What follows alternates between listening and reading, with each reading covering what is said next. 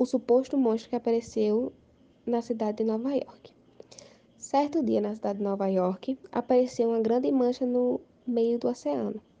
Isso logo chamou a atenção das pessoas ao redor para observar o que era aquilo. Logo, as pessoas começaram a dar os seus palpites. Aquilo é um tubarão? Aquilo é uma baleia? O que será aquilo? Possui um formato diferente. Na verdade, aquele formato alienado nunca visto antes chocou todos aqui que estavam lá presentes. E logo virou notícia e a imprensa foi chamada para aquele local para analisar tudo o que estava acontecendo. As pessoas assustadas por não saber o que era aquilo começaram já as dúvidas daquele terrível monstro, se movendo a todo instante de acordo com as ondas, como ele, como ele foi para lá. Estavam espantando todos ali, e ao chamar os órgãos responsáveis pelo meio ambiente, analisaram toda aquela situação e se aproximaram com cautela daquela grande criatura no meio do oceano.